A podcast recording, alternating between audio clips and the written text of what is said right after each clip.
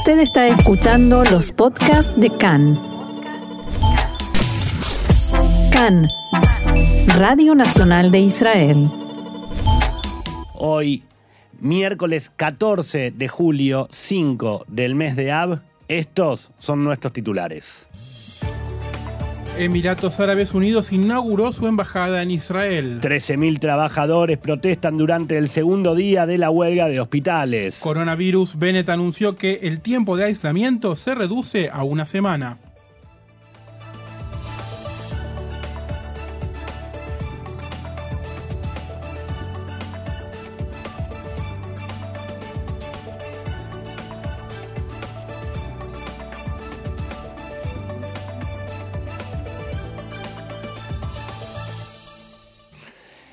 ¿Y te parece, Diego, comenzamos con qué información tú nos dirás? Como adelantábamos en titulares, los Emiratos Árabes Unidos inauguraron formalmente esta mañana su embajada en Israel, culminando así el proceso que comenzó con el acuerdo de normalización de relaciones hace casi un año. La nueva misión de los Emiratos se encuentra en el edificio de la Bolsa de Valores de Tel Aviv, donde hoy se celebró una ceremonia que contó con la presencia del presidente Itzhak Herzog el embajador Mohammad Mahmoud al-Jaya había presentado oficialmente sus credenciales a principios de marzo. Es un gran honor abrir la embajada aquí. Hace 10 meses nuestros dos países firmaron los acuerdos de Abraham con una visión de dignidad, prosperidad y paz para los dos pueblos, dijo Jaya en la ceremonia de esta mañana. Esto es solo el comienzo. Ambos países son naciones innovadoras y aprovecharemos estos nuevos enfoques para la prosperidad. Herzog elogió la apertura de la embajada y dijo que es un paso importante para todo el Medio Oriente. Ver la bandera de los Emiratos Árabes Unidos en los cielos de Tel Aviv parecía un sueño lejano, hoy es una realidad. Además, Herzog se refirió al proceso de normalización de relaciones con otros países. Cito textual, este bendito proceso no puede detenerse en mis recientes conversaciones telefónicas con líderes de la región, entiendo nuevamente que tenemos más socios y aliados en esta misión más de lo que pensábamos. Entre los presentes estuvieron también el ex ministro de Relaciones Exteriores, Gaby Ashkenazi, y la ministra de Seguridad Alimentaria y del Agua de los Emiratos Árabes Unidos, Mariam Al-Muhairi, actualmente de visita en el país. El canciller eh, Yair Lapid no estuvo presente por encontrarse en aislamiento, pero a través de su cuenta de Twitter calificó a la inauguración de la embajada como parte de un día histórico. Continuaremos ampliando el círculo de paz y normalización, expresaba Lapid en su Twitter.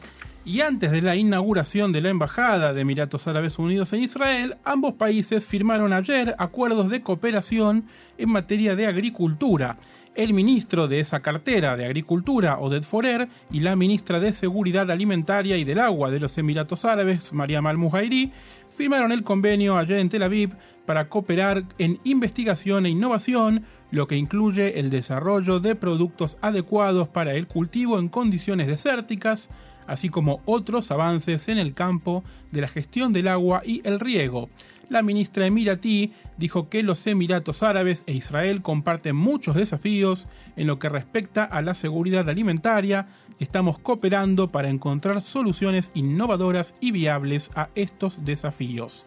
Forer, por su parte, dijo que el acuerdo era una gran oportunidad para la cooperación entre los dos países, donde la agricultura es fundamental para proporcionar alimentos frescos a los residentes.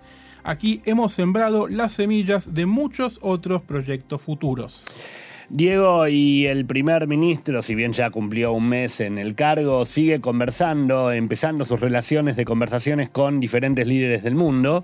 Eh, Naftali Bennett, de él estamos hablando, habló ayer por primera vez desde que asumió con el presidente de Brasil, Jair Bolsonaro. De acuerdo con la oficina del primer ministro, ambos mandatarios se invitaron mutuamente a visitar los respectivos países. Bolsonaro felicitó a Bennett por la formación de un nuevo gobierno. Según el comunicado, los líderes discutieron el fortalecimiento de las relaciones entre Israel y Brasil y acordaron profundizar las relaciones bilaterales y la cooperación en una variedad de áreas, especialmente en los asuntos económicos y de alta tecnología. Bennett además celebró la reciente elección de Brasil al eh, Consejo de Seguridad de las Naciones Unidas debido a su apoyo firme y duradero a Israel en la arena internacional. De esta manera lo expresaba Bennett. Bolsonaro invitó al primer ministro israelí a visitar, eh, a visitar Brasil en la primera oportunidad y agregó que eh, el mandatario israelí había correspondido a la oferta al decirle al líder brasileño que estaría encantado de recibirlo en la misión diplomática brasileña en Jerusalén, cuya apertura fue un primer paso histórico. Sí, recordemos que eh, Brasil estuvo cerca de abrir una embajada en Jerusalén, de mudarla hacia Jerusalén, en el momento en el que la instaló Estados Unidos y Guatemala, pero en rigor se tiraron para atrás, dijeron vamos a abrir una misión diplomática primero. Tal vez más adelante haya alguna novedad.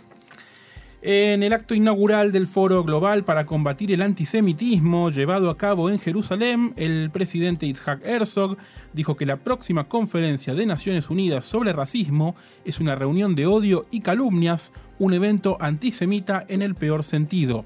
Herzog pidió a los países y organizaciones que se unan actuando de manera decisiva, unánime y sin miedo contra la llamada conferencia de Durban 4 que ocurrirá en septiembre con el fin de garantizar que no se lleve a cabo.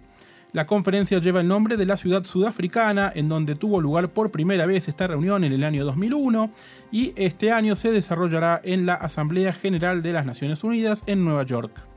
Estados Unidos, Gran Bretaña y Canadá, entre varios otros países, ya han anunciado que no asistirán al evento que marca el vigésimo aniversario de la notoria Conferencia Mundial sobre el Racismo en Durban.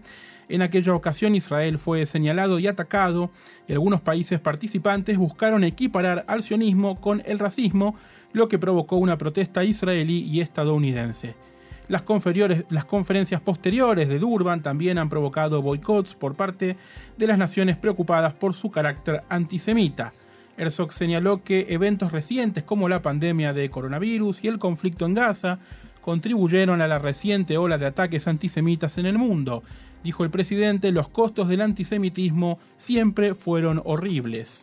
El Foro Global contra el Antisemitismo se lleva a cabo bajo el lema Esfuerzos colectivos para lograr un impacto colectivo. Hablando después del presidente Herzog, el ministro de Asuntos de la Diáspora, Nachman Shai, dijo que el gobierno debe reconocer cómo los eventos dentro de Israel, como los conflictos en Gaza, afectan a los judíos de todo el mundo. Continuamos, cambiamos un poco el ángulo de la información. Diego, la facción de RAM nuevamente dificulta que la coalición de gobierno vote en la Knesset. Hoy se presenta frente al Pleno del Parlamento la ley de cannabis presentada por la diputada Yarren Ashkel de Tikva Hadashah. El proyecto elimina la responsabilidad penal por posesión de cannabis para consumo personal en lugares privados, pero el partido RAM se opone a la ley y se niega a apoyarla. Desde el gobierno intentan persuadir tanto a RAM como a la lista conjunta para que se abstengan en el voto. Si no se garantiza una mayoría para el proyecto de ley, la coalición se verá obligada a retirarlo. Y acá vemos algo donde RAM efectivamente está en contra y porque en votos pasados tal vez no tenía una postura tan eh, tan encontrada. Y acá en, cuestiones pasadas que venían discutiendo, en los últimos días hablamos mucho de RAM tratando de no colaborar con la coalición y bueno. Exactamente, y de hecho, lo que vos decías recién, digo, como en algunas cosas dicen, bueno, podemos llegar a negociar y en otras como esta se muestran como más intransigentes a nuestra opinión es que no y no. Y Recordamos que RAM es un partido islamista, digamos, es el partido más religioso dentro del menú de opciones de partidos árabes israelíes y el, tema de la marihuana y el cannabis no forman parte no de su forman plataforma. Parte, exactamente. Otra información de la Knesset, la comisión organizadora aprobó la composición de las 11 comisiones permanentes del Parlamento en una señal de estabilidad un mes después de la formación del nuevo gobierno. La comisión de la Cámara de la Knesset estará encabezada por Nir Orbach de Yamina, la comisión de finanzas por Alex Kushnir de Israel Beiteinu, asuntos exteriores y defensa por Ram Ben Barak de Yeshatid, asuntos económicos por Mijael Vitón de Cajol Labán y asuntos internos y medio ambiente por Said Al-Arumi de RAM. La oposición controlará tres comisiones, la de condición jurídica y social de la mujer e igualdad de género, la Comisión Estatal de Control y la Comisión de Ciencia y Tecnología. La formación de los paneles fue aprobada en la comisión organizadora en una votación de 17 contra 13.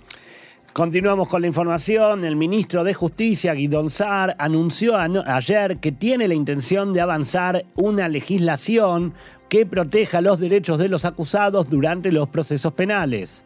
Saar encaró, encargó perdón, al fiscal general adjunto Amit Marari que, para que redactara un proyecto de ley para promover la denominada Ley Básica de Derechos Legales.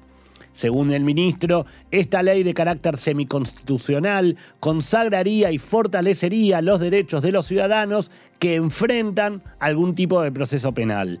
La ley incluiría el derecho a la presunción de inocencia, así como la garantía de que una persona no puede ser acusada de un delito si en el momento de ese delito no existía una ley adecuada. Saar aseguró que la ley se aprobará después de que complete el trabajo de base y la presente a sus socios de la coalición y que espera que la oposición la apoye cuando se presente ante la Knesset. Más información del ámbito político. El ministro de Finanzas, Avigdor Lieberman, anunció ayer que presentará al gabinete el presupuesto nacional para 2021 y 2022 en la primera semana de agosto con el objetivo de que la Knesset lo apruebe antes de la fecha límite de noviembre. Lieberman dijo que cree que el presupuesto se aprobará en noviembre porque incluso la mayoría de la oposición no quiere una nueva ronda de elecciones que se desencadenaría, como bien sabemos, si el presupuesto no se aprueba para esa fecha. En una reunión informativa con periodistas en Jerusalén, Lieberman reiteró que el próximo presupuesto no aumentará los impuestos, sino que verá crecimiento proveniente de una reducción de regulaciones, inversión en infraestructura y mayor eficiencia económica. El ministro dijo que con solo recortar regulaciones, según las previsiones de la OCDE, podrían ahorrarse entre 8.000 y 8.500 millones de shekels por año. Según Lieberman, tan pronto como las disposiciones entran en vigor, estas contribuirán a un crecimiento económico significativo. Mi sueño para los próximos cuatro años es mantener el crecimiento anual en torno al 5%. Eso sería un logro sin precedentes, dijo el ministro Lieberman, quien agregó, no he venido a complacer a nadie, mi compromiso es con la economía israelí y estoy dispuesto a pagar el precio. Haremos lo que sea correcto para la economía israelí, incluso si las medidas no son populares. Además, durante el día de ayer, el ministro de Finanzas anunció que se asignarán de inmediato 55 millones de shekels a los esfuerzos para prevenir y tratar el problema de la, violencia doméstica y dijo que sus medidas para recortar los subsidios de guarderías para familias ultraortodoxas cubrirán los costos de esta medida. El eh, dinero se utilizará para financiar parcialmente el Plan Nacional para la Prevención de la Violencia Doméstica del Ministerio de Bienestar, que fue aprobado en 2017, pero ha visto menos de la mitad de los fondos designados transferidos para su implementación. Según el Ministerio de Finanzas, los fondos se destinarán a establecer nuevos refugios para mujeres maltratadas, programas para hombres violentos y aumentar el número de trabajadoras, de trabajadores sociales que se ocupan de la violencia doméstica hasta que se realice la aprobación del presupuesto nacional que aumentará formalmente los fondos para el programa, Lieberman ordenó el financiamiento parcial de ciertos proyectos de acuerdo con la recomendación del Comité para la Prevención y Tratamiento de la Violencia Doméstica. Además, de acuerdo con las recomendaciones del comité, Lieberman ordenó al personal del ministerio que examine más a fondo la financiación del plan quinquenal y asignará otros 50 millones de shekels para el programa en el próximo presupuesto. Decidimos poner un gran enfoque en el tema de la violencia doméstica porque vemos la necesidad, dijo Lieberman en un comunicado. Al respecto también dijo Lieberman, para nosotros esta es una declaración importante, todos debemos tomar medidas contra la violencia doméstica.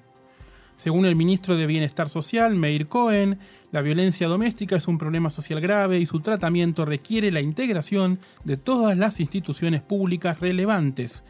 En los últimos años se han agregado muchos servicios para víctimas de violencia doméstica y la cooperación entre los ministerios de Finanzas y Bienestar nos ayudarán a ayudar a más y más personas a combatir este fenómeno. La semana pasada, Lieberman había anunciado nuevas condiciones para recibir subsidios para guarderías para niños de hasta 3 años de edad, finalizándolos efectivamente para unos 21.000 niños cuyos padres son estudiantes de yeshiva a tiempo completo, los subsidios se otorgarán solo si ambos padres del niño trabajan al menos 24 horas por semana.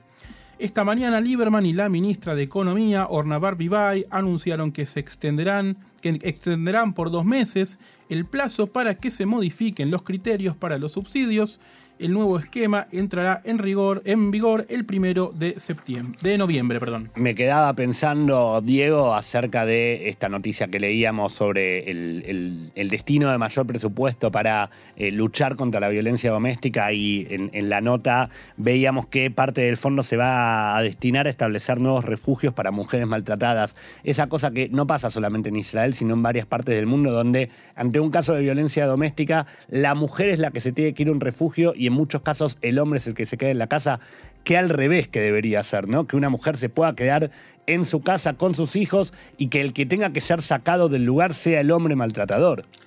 Y sí, bueno, a veces es así. ¿Cuánto nos falta aprender como sociedad no israelí, digo, como sociedad mundial en, cuestiones de, respeto hacia las personas y hacia la igualdad de género? Continuamos, Diego, con eh, la información, porque continúa la huelga que comenzó ayer en la mayoría de los hospitales del país. Varios centros de salud advirtieron hoy que la protesta se mantiene no solamente en el área médica, sino también en las áreas administrativas y de mantenimiento. La medida, que reúne a más de 13.000 trabajadores, reclama no solamente un reconocimiento de ajuste salarial y condiciones de empleo, sino también en contra del intento de despedir a 200 empleados en diferentes hospitales. El presidente de Istadrut, eh, la central gremial de Israel, Arnon Bardavid, declaró que si no se encuentra una solución al grito transparente de los trabajadores, otros sectores del sector público y del sistema de salud se unirán a la huelga. No permitiremos, decía Bardavid, el continuo desprecio por las cargas de trabajo excepcionales y la grave escasez de estándares. Eli Badash, presidente del Comité Nacional de Empleados de Administración y Economía y Fuerzas Auxiliares de los Hospitales del Gobierno, expresó en una entrevista radial, abro comillas, Pido disculpas a los pacientes y al personal médico por la angustia mental, pero no tenemos otra opción. Luchamos por nuestras condiciones laborales y las condiciones de hospitalización de los pacientes. Los ministerios de Hacienda y Sanidad también deberían disculparse, decía eh, Badash, perdón, porque nos han abandonado durante muchos años. Faltan, para que se den una idea, mil empleados en el sistema. Por su parte, el subdirector general del Centro Médico Shiva, el profesor Arnon Afek, conversó hoy con Khan y advirtió que si continúa la huelga del personal administrativo, los hospitales gubernamentales se verán obligados a dejar de operar a los pacientes dentro de unos días. AFEC señaló que las demandas del personal administrativo son justas. Hay escasez de estándares, los salarios son bajos. No podemos olvidar que gracias a ellos pudimos superar la plaga del coronavirus, trabajaron día y noche y se olvidaron de ellos. Vamos a informar que los hospitales que se encuentran en huelga son Ramban, Shiva, Shamir, Najaría, Gilel Yafé, Barzilai, Wolfson, Poria y Ziv. Además, varios centros de salud mental e instituciones geriátricas y de rehabilitación se encuentran también con las funciones reducidas al mínimo por la huelga. Continúa en alza la cifra de infectados por coronavirus en Israel. En la mañana de hoy, el Ministerio de Salud informó que por segundo día consecutivo, en la jornada de ayer, se registraron más de 700 nuevos casos, para ser más precisos, 754. Además, actualmente hay 53 pacientes en estado grave o crítico, 15 que requieren la asistencia de un respirador. Tal como estaba previsto, ayer se reunió el gabinete de coronavirus, pero si bien se tomaron algunas decisiones, no se adoptaron nuevas restricciones. Así que, ¿qué pasó puertas adentro de la reunión? Bueno, puertas adentro, lo que primero podemos decir es que sobre las no restricciones, cabe aclarar que el gabinete decidió no adoptar, y recalcamos mucho el no, por el momento el regreso del Taviaroc, de la etiqueta verde. ¿Se acuerda que si bien eh, era lo que se especulaba días atrás, la realidad es que solo se optó por armar un protocolo para la organización de eventos en espacios cerrados, pero no se van a suspender estos eventos, ni tampoco por lo pronto se van a limitar según las cantidades de personas. Ahora, eh, sobre las decisiones, podemos decir, por un lado tenemos una decisión, llamémosla burocrática. ¿A qué vamos con la decisión burocrática? El gabinete transfirió, decidió transferir los poderes de la aplicación de las diferentes eh, medidas y de las diferentes decisiones que se toman sobre el coronavirus al Ministerio de Seguridad Interna que dirige, cuyo titular es eh, el ministro Omer Barlev. ¿Qué, qué significa esto de transferir los poderes? Bueno, significa que este ministerio va a ser el que tenga la competencia y la responsabilidad, por ejemplo, en la presupuestación Sí. o en la información y la asignación de diversos recursos para los diferentes eventos de lucha contra la enfermedad. Entre otras cosas, Seguridad Interna deberá establecer una unidad de corona que eh, por primera vez, y esto eh, es raro decirlo porque todos pensamos que ocurría, pero evidentemente no. Eh, durante este año y medio que llevamos de pandemia, será la primera vez que una unidad de corona recopile datos de cumplimiento de las restricciones en todo el país y que coordine el trabajo con los diversos organismos de control e inspección. Sí, me suena raro porque estaba convencido de que ya era así desde marzo de 2020. Me suena raro, digo, tal vez me perdí en alguna parte del alfabeto y no entendí bien el idioma, Eh, pero digo, si para eso estaba el profesor Nachman Ash como el coordinador de lucha contra el corona, eh, no entiendo, pero bueno, supongamos que será como una unidad más específica que, que Sí. trabaje no solamente desde el área de salud, quiero entender, sino también de toda la parte administrativa. Claro. Ahora, por el otro lado, tenemos una decisión que podríamos llamarle práctica o lo que llamaríamos importante para el pueblo, ¿verdad? Eh, ¿Por qué? Porque también se confirmó que el periodo de aislamiento será solamente, se va a reducir a solamente una semana Sí. y va a estar sujeto a una revisión negativa, o sea, a una prueba de PCR negativo. La decisión de esta medida entrará en vigencia de inmediato con la ayuda de eh, una orden firmada por el director general del Ministerio de Salud. Y podríamos decir, Diego, que de alguna manera esta fue la medida que se tomó y fue lo único que escuchamos en, en todos los medios Sí. de que dijo ayer Bennett sobre eh, el resumen de la reunión de gabinete de Corona. Tal cual.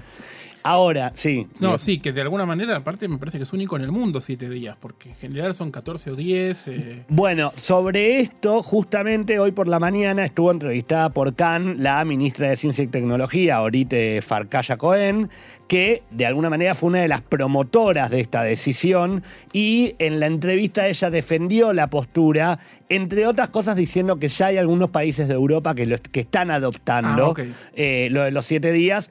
Hasta el momento es verdad lo que vos decías, Diego. En general, en todo el mundo, eh, desde el inicio de la pandemia en 2020, sabemos que eh, el, el aislamiento debe ser de 14 días. En algunos casos se fue reduciendo, sobre todo después de la aparición de las diferentes vacunas y de, los avances que ha tenido cada país, pero en general el promedio siempre fue de 14 días.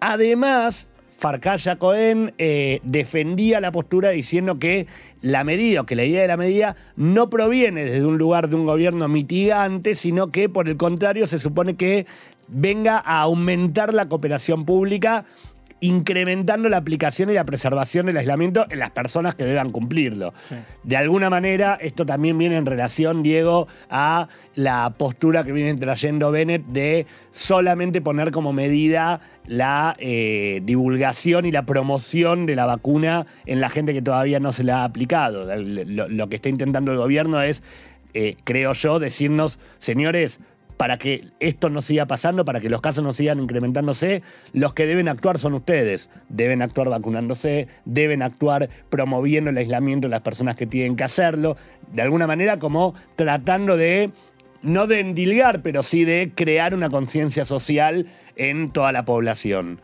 Además, eh, la ministra agregó que estamos al día siguiente de las vacunas y no sabemos realmente cómo se van a desarrollar las cosas. ¿Por qué?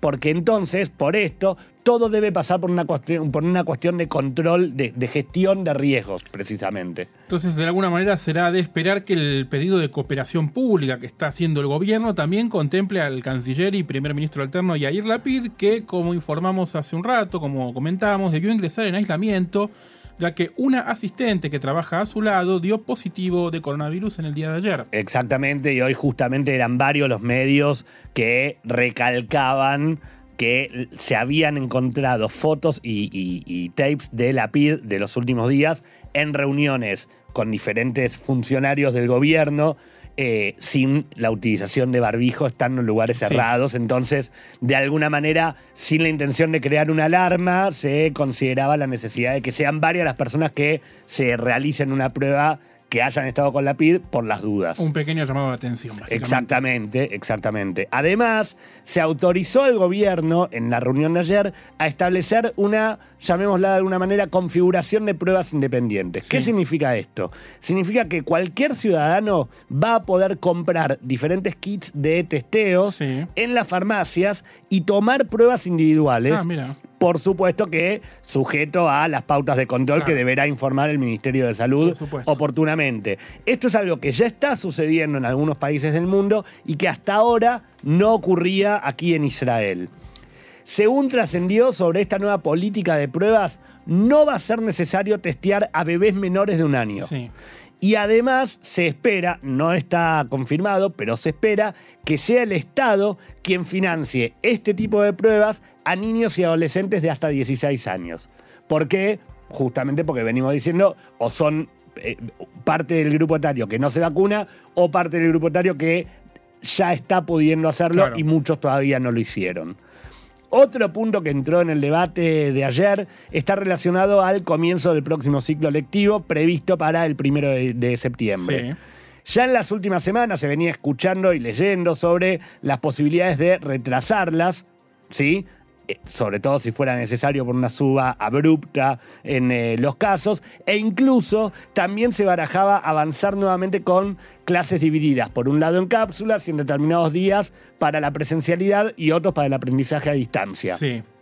Pero aparentemente parece que nada de eso va a ocurrir y que las clases van a comenzar en un 100% de manera presencial para todo el país. Y acá juega con bastante poder, con bastante peso, la opinión del Ministerio de Finanzas. ¿Por qué? Porque el Ministerio de Finanzas se opone tajantemente, por ejemplo, a la división en cápsulas, ya que considera que esto fue un esquema que costó millones de shekels, pero que no ha demostrado ser efectivo para frenar el aumento de los contagios. Es verdad que no, no fue efectivo, realmente no. Las medidas que se toman en los colegios realmente no han cambiado demasiado en ningún momento. Exactamente, ¿te acordás que de hecho, Diego, tanto eh, en el segundo cierre que tuvo lugar en, en septiembre, octubre, Sí. noviembre del año pasado, y en el tercero, que fue parte de enero y febrero de Sí. este año, eh, en muchos momentos los niños no podían ir al colegio, pero así todo no bajaban los casos. Y, cuando, y cuando y después volvieron, a ir, volvieron- Sí, y los contagios fueron iguales. Exactamente, Sí, sí, sí, sí. exactamente.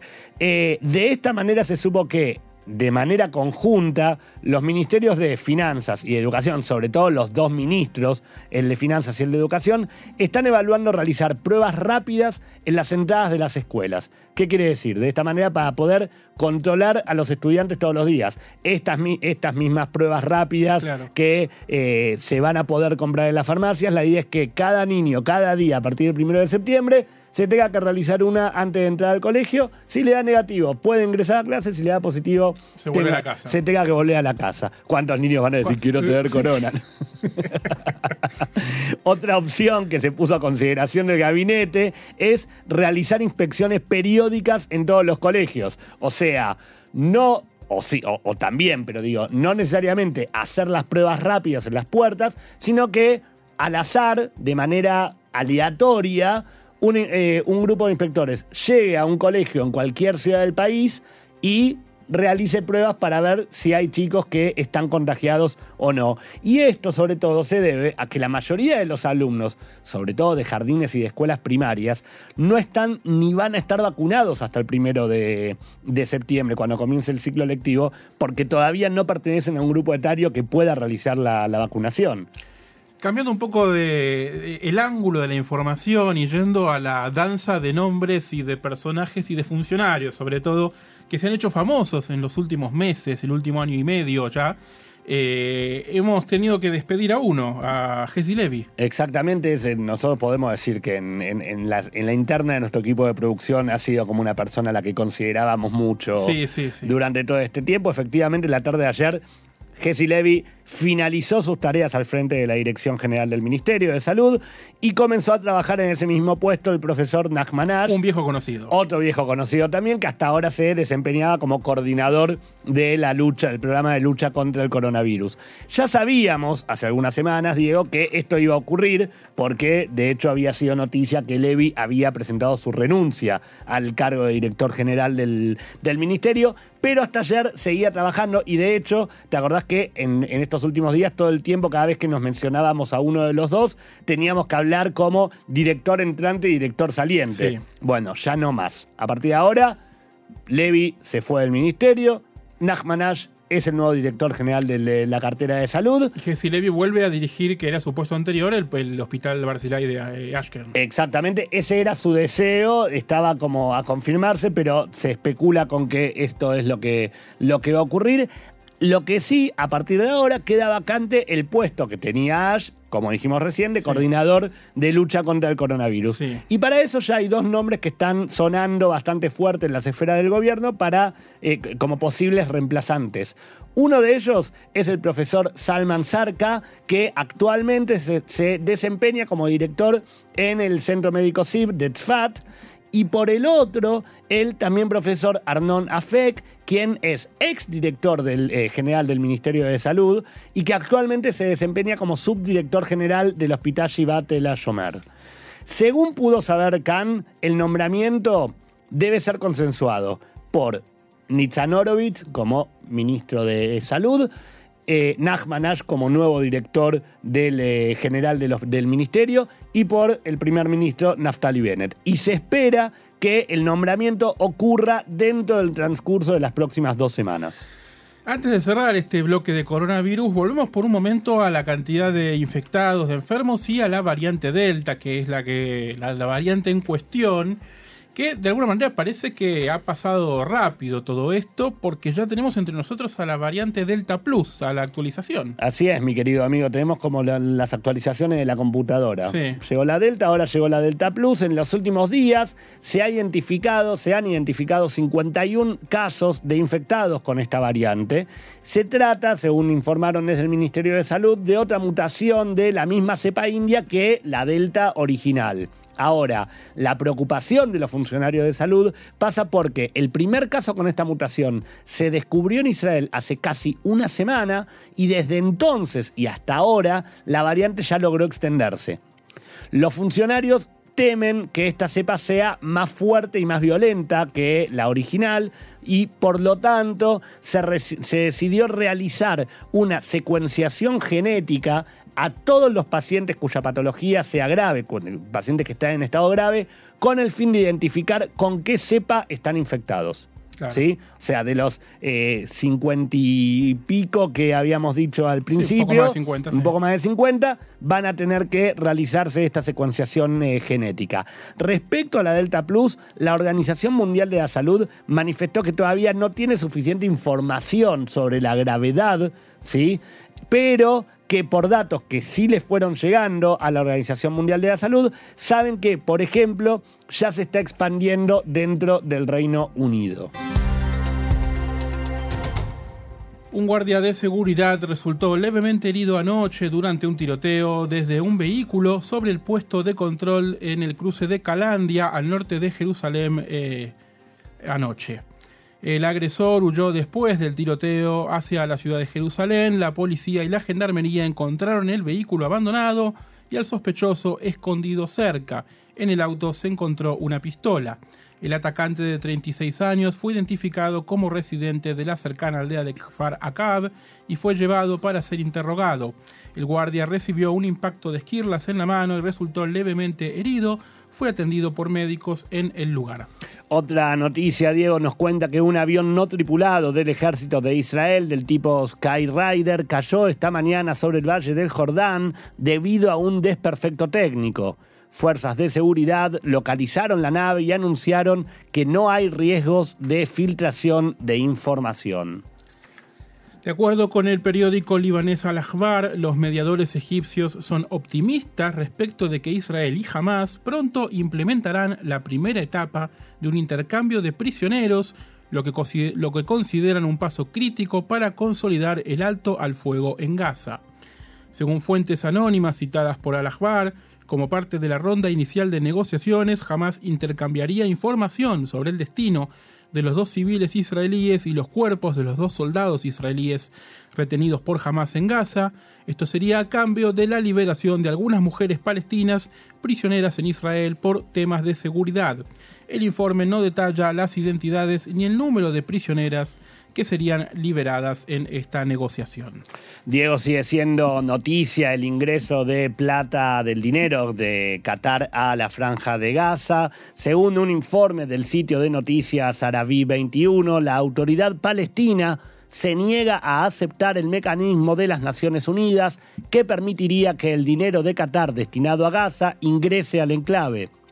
Israel y Hamas están negociando actualmente cómo se reconstruirá Gaza tras la operación Guardián de los Muros.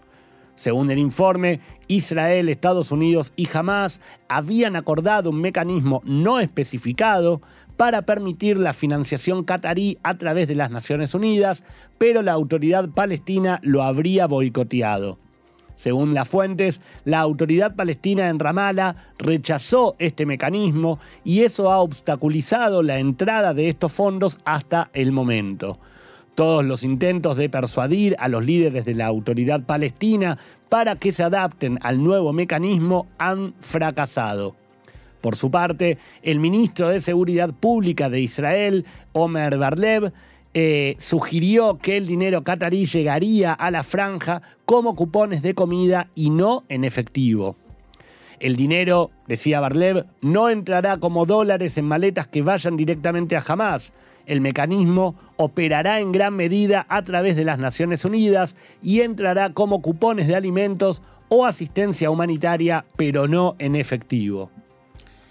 La ex viceministra Faina Kirschenbaum fue sentenciada esta mañana a 10 años de prisión después de que el Tribunal de Distrito de Tel Aviv la declarara culpable de soborno en marzo pasado, en uno de los mayores casos de corrupción pública en la historia de Israel que ya ha dado lugar a más de una docena de condenas. Además de sacar fondos de los presupuestos estatales, que Kirschenbaum otorgó a varios organismos públicos, fue condenada por organizar un plan junto con familiares y miembros de Israel Beiteinu para recibir habitaciones de hotel gratis, equipos electrónicos costosos, contratos de trabajo bien pagados y una gama de otros beneficios incompatibles con la función pública. Kirschenbaum había sido mano derecha del líder del partido Israel Beiteinu, a Víctor Lieberman, entre 2003 y 2014, y viceministra de Interior de 2009 a 2014. En declaraciones a Cannes, el fiscal general adjunto Ras Nisri dijo que el Vallo prueba que Israel no es un país corrupto ni es similar a los países del tercer mundo. Nisri dijo que la decisión del tribunal prueba la fuerza del Poder Judicial, que es independiente y que no teme presentar acusaciones contra funcionarios electos. El fiscal agregó que espera que el castigo impuesto a Kirschenbaum sea una señal de advertencia para cualquiera en el poder. Por supuesto que aplaudimos la, decisión judicial, pero llámenme utópico, Diego. Yo sé que soy como el más romántico e incrédulo del grupo, pero ya no pasa por una cuestión de países del tercer mundo, del primero, esa, esa necesidad que tiene la gente en el poder de llegar y, corromperse y, tener siempre el, beneficio propio en pos de, las arcas del Estado, ¿no? Que, en fin, seguimos con la información, eh, nos lleva hacia Irak. 92 personas fallecieron por un incendio que arrasó ayer una sala de coronavirus en un hospital en Irak. Funcionarios de salud dicen que muchas otras personas resultaron heridas en el incendio que estalló en el hospital Al-Hussein en, en Asiria. El primer ministro Mustafa Al-Kadimi convocó una reunión de emergencia para ordenar la suspensión y arrestó y, perdón, y el arresto del director de salud de la provincia de Dikar, el director del hospital y el jefe de defensa civil de la ciudad. El gobierno también ha iniciado una investigación para determinar las causas de la tragedia. Otra información nos lleva a Irán porque eh, el saliente presidente Hassan Rouhani dijo hoy que Irán podría enriquecer uranio hasta un 90% de pureza si el país lo necesitara. De acuerdo con la agencia de noticias semiestatal MER, Rouhani dijo en reunión de gabinete que la Organización de Energía Atómica de Irán puede enriquecer uranio en un 20% y un 60%, y si un día nuestro reactor lo necesita, puede enriquecerlo hasta un 90% de pureza.